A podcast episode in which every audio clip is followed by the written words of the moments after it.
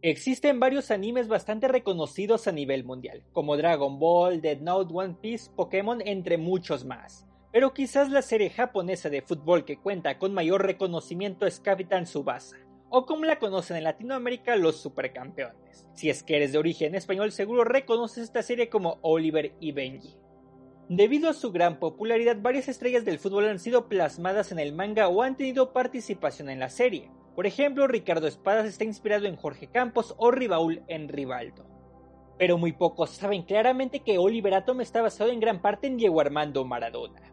De hecho, la importancia del argentino en el fútbol japonés es bastante notoria, y prácticamente podríamos decir que sin Maradona no tendríamos esta mítica caricatura. El creador de los supercampeones, Yoichi Takahashi, curiosamente nació en el mismo año que Maradona, por lo que prácticamente le tocó conocer toda la trayectoria del Pelusa. Sin embargo, el punto de inspiración que encumbró el nacimiento de Oliver Atom ocurrió en el Mundial Juvenil de 1979. Al mando de César Luis Menotti, con Maradona como la principal figura, la albiceleste disputó el Mundial Sub-20 de ese año en tierras niponas. Después de no haber sido convocado por Menotti para Argentina 78, esta era la primera gran oportunidad para Diego Armando. A partir de las grandes exhibiciones del combinado juvenil y con el rendimiento superlativo del surgido en Argentinos Juniors, Maradona se convirtió en todo un ídolo para los japoneses, y Takahashi no fue la excepción. Incluso ha manifestado que siguió toda la actividad de la Copa desde su casa, y el jugador que más le impactó fue el Pelusa. La verdad es que este equipo tenía una gran cantidad de figuras, por lo que no fue sorpresa que consiguiera un registro perfecto durante el Mundial Sub-20. Tan solo en su estreno venció por 5-0 a Indonesia. También pasó por encima de rivales como Yugoslavia, Polonia, Argelia, Uruguay y en la final ante la Unión Soviética. Por si fuera poco, este título significó el primero de la categoría Sub-20 para el biceleste, además de que marcó 20 goles y apenas recibió 2. En un seleccionado donde Maradona sobresalió también estaban jugadores como Rinaldi, Ramón Díaz, Osvaldo Escudero o Gabriel Calderón.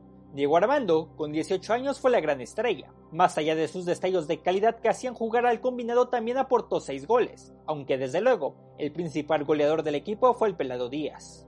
La calidad del 10 de inmediato impactó en la imaginación de Takahashi, quien por entonces apenas comenzaba a trabajar en la idea del mítico manga de fútbol. El Maradona que vi tenía una aura abrumadora. Decía el creador de los supercampeones a la revista Libero. El misticismo que despertó Diego Armando en los nipones fue especial. Por aquel tiempo la liga japonesa no contaba con gran popularidad y estaba lejos de tener figuras de gran renombre. Además, hasta 1979 Japón no albergaba la mítica Copa Intercontinental, por lo que la incursión de Maradona lo convirtió en un ídolo absoluto para la afición.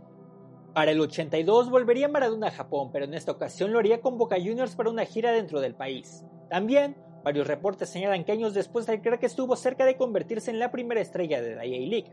Dolpilla y Futures como el Nagoya Grampus buscaron ficharle en su momento, pero las sanciones por dopaje impidieron su llegada.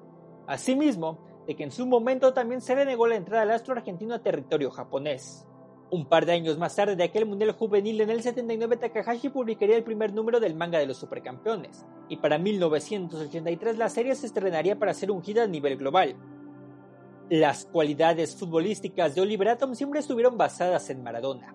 De hecho, el creador del anime manifestó que siempre Atom era casi una representación del Pelusa. Hay mucho de Maradona en mi obra, Oliver era el mismo Maradona, aunque Oliver siempre fue más serio. Confesó en una ocasión para Libero. Desde luego siempre ha habido una cantidad importante de rumores en torno a Oliver Atom, y no tampoco estoy hablando de cuando se despertó sin piernas. Más bien es que seguramente en varios lugares encontrarás que el longevo jugador japonés Kazuyoshi Miura es la inspiración directa sobre Atom. Sin embargo, este futbolista debutó hasta 1982 y no es el mejor en la historia de su país.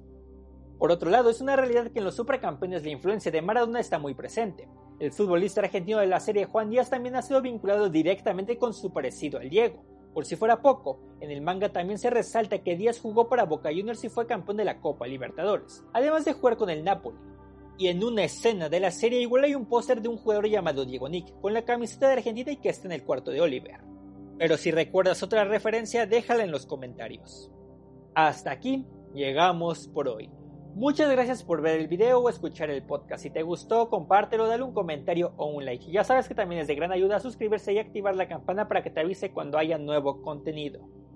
Sígueme como Irving de Match en Twitter e Instagram. También estamos en Spotify, Apple Podcast y Amazon Music como Instintos de Gol y en Facebook como Fútbol con Sal. Cuídate. Nos vemos en la siguiente. Bye.